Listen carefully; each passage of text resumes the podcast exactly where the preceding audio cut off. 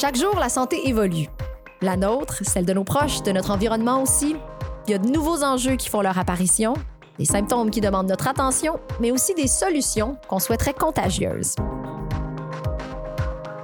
Tout ça, c'est dans l'air.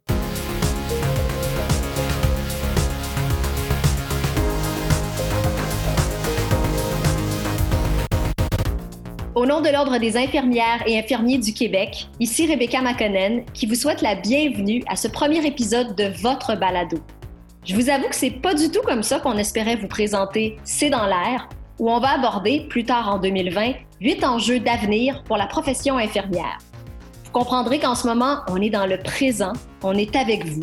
Merci donc d'être à l'écoute pour cet épisode enregistré à distance avec la meilleure qualité audio possible dans les circonstances.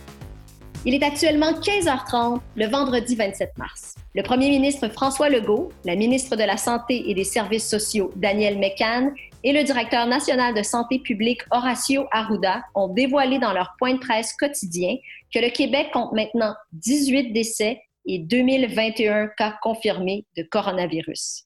32 335 tests administrés se sont avérés négatifs et des dizaines de milliers d'autres gens confinés à la maison sont évidemment inquiets. Sur le terrain, en première ligne, comment ça se passe? Malgré leur formation, on peut imaginer que nos infirmières et infirmiers vivent des moments chargés en émotions. Comment la profession unit ses efforts pour prévenir et contrôler la propagation de la COVID-19? On retrouve d'abord Nathalie Pigeon, qui est chef de service en prévention et contrôle des infections au CIUS de l'ouest de l'île de Montréal. Elle nous offre une perspective du terrain. Bonjour Nathalie Pigeon. J'ai envie euh, d'abord de vous demander pour commencer comment allez-vous et comment vont les infirmières, les infirmiers dans les différents milieux de soins de votre CIUS? Bien, écoutez, euh, je vous cacherai pas qu'on commence euh, à être un peu à bout de souffle, considérant la, la situation. Mais euh, les infirmières les infirmiers, on est des personnes euh, qui sont faites fort. Donc, on en a vu d'autres. Euh, toutefois, c'est une situation qui ne fait que commencer. Donc, on sait qu'on rentre dans un marathon. Habituellement, on a l'habitude de, courir des sprints, puis la situation se règle facilement. Mais là, on est dans un marathon. Puis c'est un marathon qu'on va courir probablement à une vitesse beaucoup plus grande que ce qu'on a l'habitude. Mais euh, c'est, ça fait partie de cette réalité-là de la pandémie. Mais dans le contexte, on va quand même pas si pire. Comme infirmière spécialisée en prévention et contrôle des infections, est-ce qu'une pandémie comme celle de la COVID-19, c'était quelque chose que vous anticipiez? Est-ce que c'était un scénario possible pour vous? Bien, en fait, je pense que le, le, la COVID-19 là, a pris les gens beaucoup par surprise. On sait que les pandémies reviennent avec des cycles. Donc, on, euh, on était prêt pour la pandémie du H1N1 en 2009. On se pensait probablement euh, en paix pour une copule d'années. Habituellement, c'est aux 20, 25, 30 ans. Là.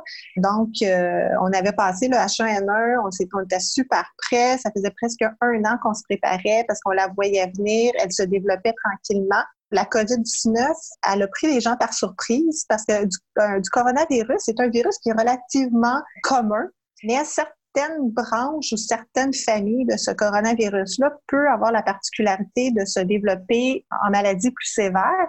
Et je pense que c'est ça qui a, qui a stomaqué euh, le, le, monde scientifique. Euh, on pensait être capable de le contenir, euh, que c'était peut-être juste quelque chose qui serait juste réservé dans les régions de l'Asie où ça a commencé. Puis là, on, on, ne dénigre pas, on ne fait pas de préjugés négatifs à cet effet-là, mais la plupart des virus respiratoires originent de l'Asie pour plein de raisons épidémiologiques. je pense que ça a pris beaucoup le monde par surprise. On s'attendait pas à cette euh, diffusion-là mondiale et qui soit aussi contagieux avec ce qu'on fait face présentement. ça, ça a pris tout le monde par surprise. Vous êtes évidemment très près des infirmières et des infirmiers qui fréquentent des patients. Parlez-nous de leur réponse face à la crise.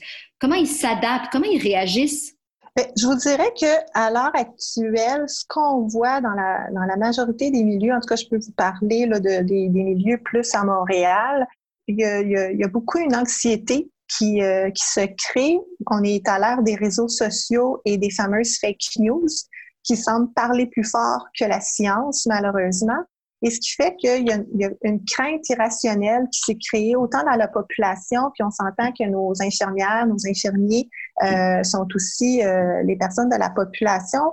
Et cette crainte-là a fini par transparaître sur euh, les, humains. On, le voit à tout niveau, pas nécessairement nos infirmiers, mais on voit aussi euh, d'autres professionnels de la santé qui ont euh, cette crainte-là d'être exposés, d'exposer leur famille, sachant qu'il est quand même très contagieux, puis que la virulence auprès de des, personnes âgées peuvent leur peuvent causer jusqu'à des décès. On, est beaucoup à la gestion de l'anxiété, de rassurer les gens que les mesures qu'on a en place sont, euh, ils font le travail de protection, mais on, il y a tellement d'informations et de mauvaises informations qui transmettent qu'on est toujours en train de se battre euh, pour essayer de rassurer les gens, puis de dire revenons à la base, revenons aux mesures de la science pour, euh, pour leur dire on sait ce qu'on est capable de faire, on est des professionnels, puis on, va passer au travers. C'est beaucoup cette gestion de l'anxiété-là qui, euh, qui frappe le, les services de santé. Bien justement, en côtoyant et en soignant des personnes infectées ou euh, potentiellement infectées, les infirmières et les infirmiers qui sont en première ligne, ils doivent craindre pour leur santé. Qu'est-ce que vous pouvez leur dire, Nathalie Pigeon, pour les rassurer? Bien, ce que je dis souvent, c'est je, je dis, c'est vrai que pour le moment, on n'a pas d'armes pour attaquer notre ennemi.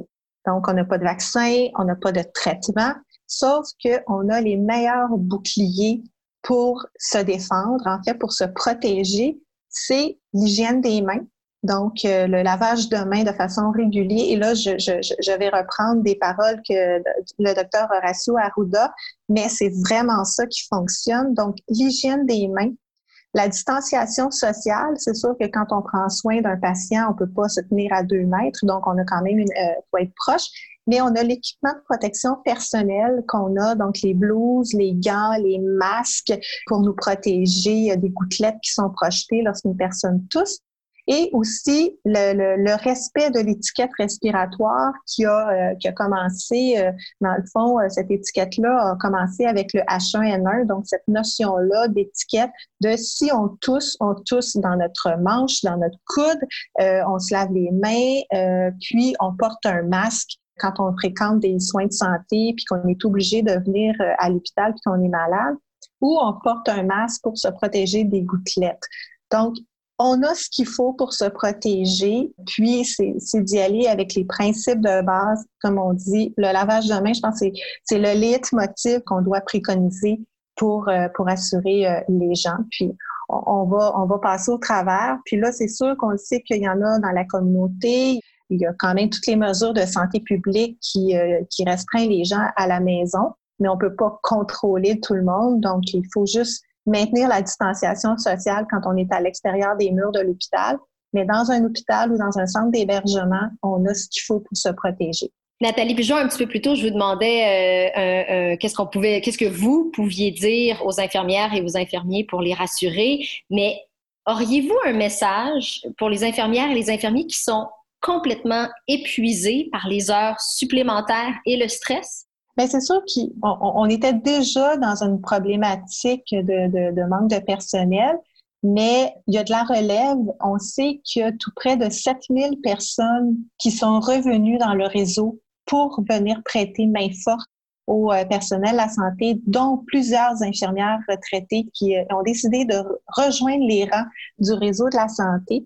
Puis les conseils demeurent les mêmes euh, dans n'importe quelle condition de stress et de surcharge de travail, c'est de trouver des, des moyens pour avoir du temps pour soi, d'avoir des, des, des, moments privilégiés avec sa famille. Fait c'est vraiment les, les mesures qu'on doit mettre en, en, en application. Puis ce que j'ai voulu dire aux infirmières, c'est qu'il ne faut pas lâcher. On est tous des marathoniennes quand on est des infirmières. On, va trouver notre air d'aller, puis on, va passer au travers, puis il y a de la relève qui s'en vient, puis ça va nous faire du bien. Vous avez parlé un petit peu plus tôt euh, de désinformation. Vous êtes une infirmière spécialisée en prévention, en contrôle des infections, on l'a dit, mais Nathalie Pigeon, vous êtes une scientifique. Qu'est-ce que la science nous a appris sur les pandémies qui peut nous permettre de voir l'avenir avec optimisme? Qu'on n'est jamais à l'abri de rien. c'est la science, là, c'est un nouveau virus pour lequel on, on, connaît ses grandes composantes. Comme je disais au début, le coronavirus, c'est quand même euh, des, virus qui sont euh, relativement communs, qui donnent une simple rhume à une pneumonie. Et on sait que certains, comme je disais, euh, vont causer des maladies plus sévères la science nous permet justement de suivre l'évolution et de comprendre sa transmission. Euh, au tout début de, de, de, de, la transmission de ce, de ce virus-là, on mettait des mesures extrêmes de protection parce qu'on ne savait pas comment il se propageait. On pensait que c'était une, propagation par des aérosols, comme on appelle, donc des, des micro-gouttelettes qui demeurent en, en, en suspension et les, les, données qui viennent de, de la Chine, qui, qui, proviennent aussi de l'Italie, nous permettent de voir que la transmission aérienne n'est pas la méthode privilégiée de ce virus-là pour se transmettre. Donc, il a été démontré que c'était plus une transmission par gouttelette. Donc, on a pu diminuer, dans le fond, les, les mesures de, de, de, de protection par les équipements de protection individuels pour justement arriver avec des mesures qui sont judicieuses et pour aussi s'assurer de maintenir les équipements qui sont peut-être plus euh, difficiles à obtenir et pour qu'on puisse les avoir pour les bonnes raisons. Donc, de pas gaspiller du matériel, dans le fond, de pas prendre un bazooka pour, euh, pour tuer une mouche, parce que si on a tout pris nos bazookas, puis que là, on, on a affaire à, un grand ennemi, ben, on n'aura plus rien pour se défendre, il va nous rester juste les tapettes à mouche. Donc, euh, il faut s'assurer de mettre en place les, euh, les, mesures de façon judicieuse. Et la science nous dit, bon, ben écoutez, on a vu, c'est comme ça, ça n'est plus comme aérien, on a, on a vu l'évolution, on a regardé le virus aller, on l'a étudié, on se permet de dire qu'on n'a plus besoin d'utiliser le bazooka, on, va pouvoir le garder seulement quand on en aura besoin. la science, c'est ce que ça dit.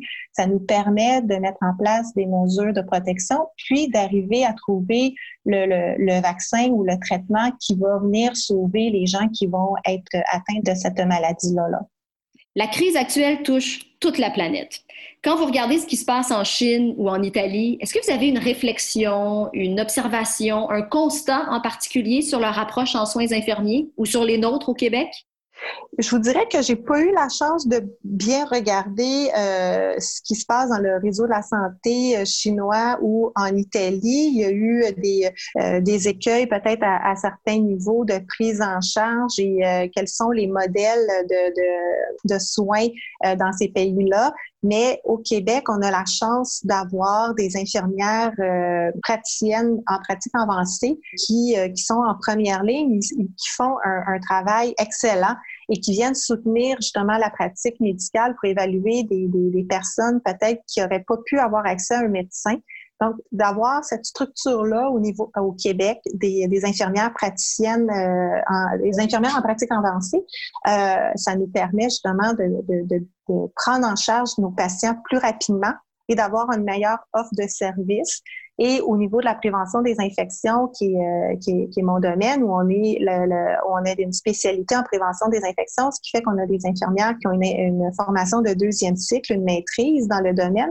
Donc, ça, ça nous amène à, à, mettre des mesures qui sont réfléchies et qui, euh, qui permettent de, de, de, mieux gérer les situations complexes auxquelles on, on fait face présentement en terminant, Nathalie Pigeon, si on continue de se projeter dans l'avenir, quand on sera rendu à l'heure des bilans, qu'est-ce qu'on va se dire sur le rôle des infirmières et des infirmiers pendant la pandémie historique de la COVID-19 en 2020? Bien, qu'on a joué un rôle essentiel et très probablement de premier plan parce qu'on sait que dans les urgences, le triage, le pré-triage se fait par les infirmières. Donc, c'est le jugement clinique, l'œil aguerri de ces infirmières-là qui va faire en sorte qu'on va avoir identifié rapidement des patients en se disant bon ben lui euh, j'ai l'impression que tu sais il tousse il mouche euh, euh j'aime pas trop comment il file. Bon je vais, je vais le mettre à telle place je vais m'assurer que le médecin le voit rapidement. Donc elles sont elles sont les premières gardiennes et les premières personnes qui vont identifier les cas qui ont besoin d'un d'un suivi plus rapide. Et c'est la même chose dans nos centres d'hébergement euh, où on sait que nos personnes âgées sont les personnes les plus vulnérables lorsqu'elles sont, euh, elles, sont atteintes de la COVID-19. Donc, elles sont les, les, les, témoins de premier plan pour identifier les, les personnes qui vont nécessiter des soins et, les, prendre en charge rapidement par rapport à ça. Et ça, c'est pour tous les, les secteurs où on retrouve des infirmières, que ce soit en CLSC ou dans, dans, dans, les résidences pour personnes âgées. les infirmières ont un rôle clé et elles sont omniprésentes dans l'ensemble des installations du réseau de la santé. Nathalie puis Georges, je vous remercie du fond du cœur d'avoir pris du temps euh, pour répondre à nos questions aujourd'hui. Je sais que vous devez être très sollicité. Merci beaucoup. Bien, ça m'a fait un grand plaisir. Merci beaucoup à vous aussi.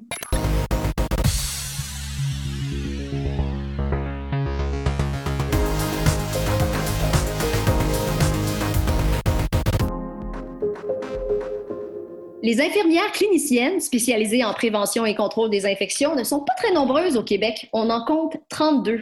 On a la chance d'en avoir une deuxième avec nous.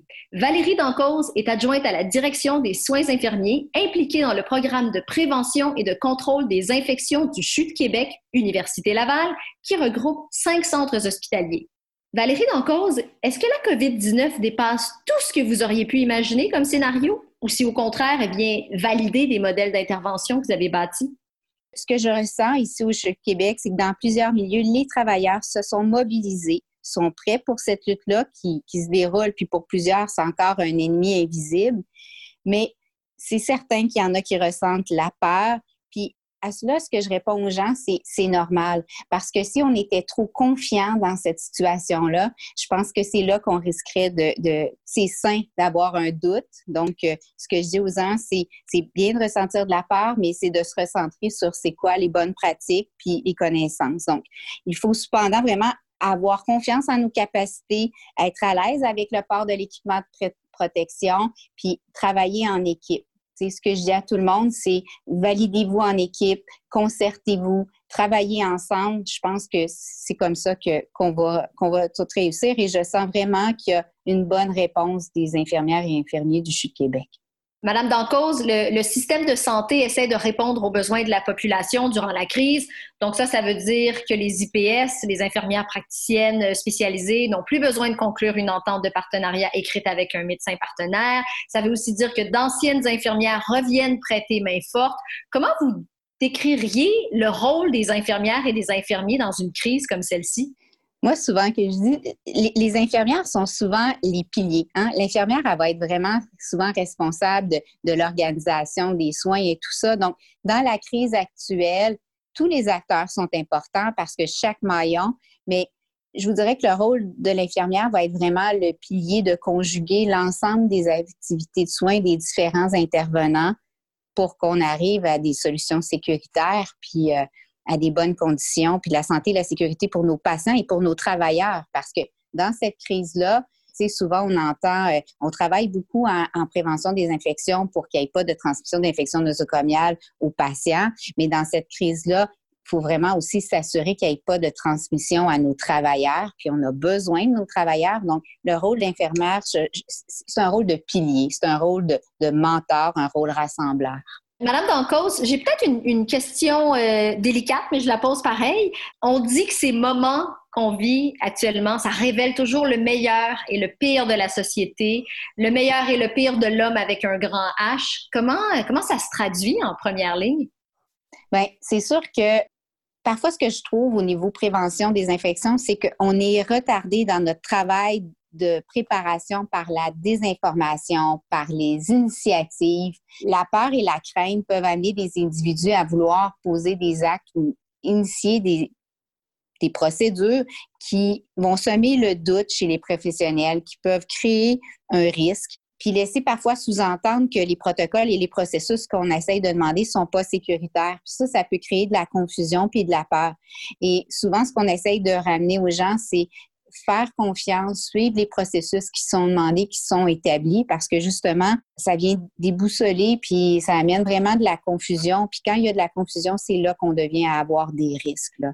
Puis on le sait, là, comme humain, euh, dans l'adversité, ben, on réagit différemment. On a toute notre façon de réagir. C'est un défi pour les acteurs actuels de, réussir à composer un peu avec euh, l'humain. Mais il faut se faire rassurant. Puis je pense que il faut écouter. Il faut, écouter ces craintes-là qui peuvent être verbalisées. Il faut rassurer.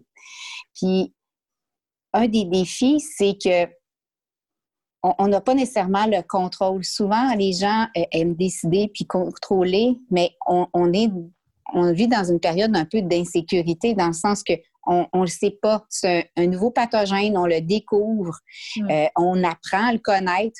Fait que c'est difficile parfois pour certaines personnes de vivre comme ça, mais je, pense que, euh, tu sais, quand on dit le meilleur, moi, ce que je retiens, c'est le dévouement de tout le monde, les encouragements.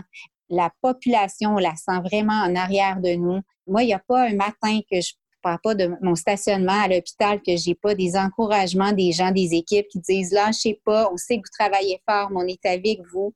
Euh, ce que je sens, c'est que l'ensemble des professionnels sont vraiment unis dans l'adversité. Donc, oui, il y a du pire, mais en même temps, il y a du meilleur. Puis, on le sent au niveau de la population. Je pense qu'on va se le dire, là, il va y avoir le monde avant le COVID et après le COVID.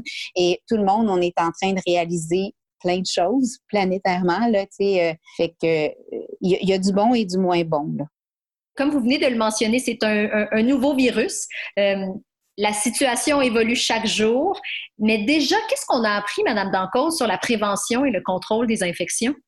Bien, l'hygiène des mains, c'est important. Je pense qu'au Québec, euh, toutes les équipes de prévention des infections, on n'a pas le temps actuellement, mais on rêverait de faire des audits d'hygiène des mains parce qu'on obtiendrait probablement des taux comme on a toujours rêvé d'avoir. Donc, je pense que ce que les gens se rendent compte, c'est que les notions de base de la prévention des infections qui parfois peuvent sembler simples, c'est un peu des fois pour ça qu'on avait de la difficulté parce que c'est plus facile de, vendre une nouvelle technique de soins ou de, tu sais, une infirmière, si on lui donne une nouvelle méthode de soins avec la technologie, mais c'est, moi, mon, discours, je parlais d'hygiène des mains. Fait c'est un geste simple qui très important qui pour moi est le geste le plus important, mais ça suscite moins d'un intérêt. Je vous dirais que dans la situation actuelle, ce simple geste fait toute la différence. Donc, ce que ce qu'on voit, c'est que les gens ont appris que éternuer, euh, tousser dans le creux de notre coude, jeter les mouchoirs à la poubelle, tout ce qui est l'étiquette respiratoire, ça a pris une proportion différente pour l'ensemble de la population. Provenez-vous sur la rue, vous voyez quelqu'un tousser, euh, vous voyez plus ce geste-là de la mm. même façon. Mm. Donc, euh, puis vous voyez des gens toucher à des choses. Regardez juste quand on va à l'épicerie, tout ce qui se passe, euh, peu importe les services publics qui sont ouverts actuellement, l'hygiène des mains, la désinfection de l'environnement puis du matériel, c'est comme si on est revenu à cette base-là. Fait que je pense que ça va être un, bien du meilleur pour l'avenir en termes d'infection nosocomiale. Comment on passe au travers d'une épidémie? D'une pandémie comme la COVID-19, est-ce que, si on a un message réaliste, autant pour les infirmières et infirmiers que pour la population à transmettre, ce serait quoi? Bien, premièrement, je vous dirais toujours en gardant la tête froide. Si on devient trop émotif, souvent, c'est n'est pas nos bons réflexes qui arrivent. Pas céder à la panique, rester calme, prendre le temps de s'arrêter quelques minutes pour se recentrer. Puis c'est souvent un exercice que j'essaie avec nos équipes, là, on revient, c'est quoi le message essentiel? Essayez de rire un peu parce que, tu sais, souvent, on vit beaucoup d'inquiétudes actuellement de, se recentrer. Rester solidaire. Tu sais, j'ai parlé tantôt, rester unis dans l'adversité. Je pense que actuellement, dans cette crise-là, autant l'infirmière, le médecin, le, préposé à l'hygiène et salubrité, tous les types d'emplois sont très importants. Tout le monde a son rôle à jouer. Si on juste on pense aux équipements de protection, les, gens des approvisionnements. Dans le fond, on est vraiment une collectivité. Fait qu'il faut travailler ensemble, rester unis, rester calme, garder confiance. Qu'est-ce que vous aimeriez dire aux infirmières, aux infirmiers qui sont complètement épuisés par les heures supplémentaires et le stress? Nous allons traverser une période difficile. Ce ne sera pas facile. Il va y avoir de la peur, de la crainte, des doutes. C'est normal puis il faut se le dire, mais ensemble, nous allons y arriver pour nos patients puis nos familles. Les patients ont besoin de nous. Comme infirmières, on est capable, on est là, puis on est des gens dévoués, puis on va être capable à faire face à la situation. Mais en restant unis, on va y arriver. Et en terminant, jusqu'à maintenant, Valérie Dancause, quel regard cette crise vous amène-t-elle à poser sur la profession? Nous sommes extraordinaires. Ça a l'air simple, mais c'est quand, j'ai regardé mon équipe tantôt parce que j'avais une rencontre avec eux, c'est ce que je leur ai dit. Puis c'est ce que je dis à tous les professionnels actuellement du réseau. C'est pas facile. Euh, moi aussi, je fais actuellement beaucoup, beaucoup d'heures de travail. Puis en même temps, à chaque jour, je revois les gens qui, sont parfois fatigués, mais qui ont une énergie qui reviennent parce que on dirait qu'on on, sent qu'on ne peut pas lâcher. Il faut, le combattre, l'ennemi, il est là. Puis ce que j'aurais le goût de dire à toutes les infirmières, c'est nous sommes extraordinaires. Puis je pense qu'il faut se le dire. Face à la pandémie de la COVID-19, tout le Québec est avec les 76 000 infirmières et infirmiers. Pendant que le quotidien des citoyens est sur pause, les professionnels de la santé n'arrêtent pas. Le public est invité à les soutenir en utilisant sur les réseaux sociaux le mot-clic Merci infiniment afin de partager des encouragements et des témoignages. Alors voilà, c'est ce qui complète notre tour d'horizon de la pandémie qui bouscule nos milieux de soins. Pendant que la population est confinée à la maison pour aplatir la courbe des cas actifs, nos 76 000 infirmières et infirmiers plus que jamais sont mobilisés pour prévenir et contrôler la COVID-19. On se souhaite que tous nos efforts freinent la pandémie au plus vite et on espère très bientôt pouvoir discuter avec vous d'autres enjeux d'avenir dans un contexte un peu plus serein. Merci à nos experts invités, Nathalie Pigeon, chef de service en prévention et contrôle des infections au CIUS de l'Ouest de l'île de Montréal, et Valérie Dancause, adjointe à la direction des soins infirmiers, impliquée dans le programme de prévention et de contrôle des infections du CHU de Québec, Université Laval. Soyez à l'affût des prochains épisodes de C'est dans l'air, chaque mois, partout où vous écoutez vos balados et sur le site de l'OIIQ à oiiq.org balado. À très bientôt.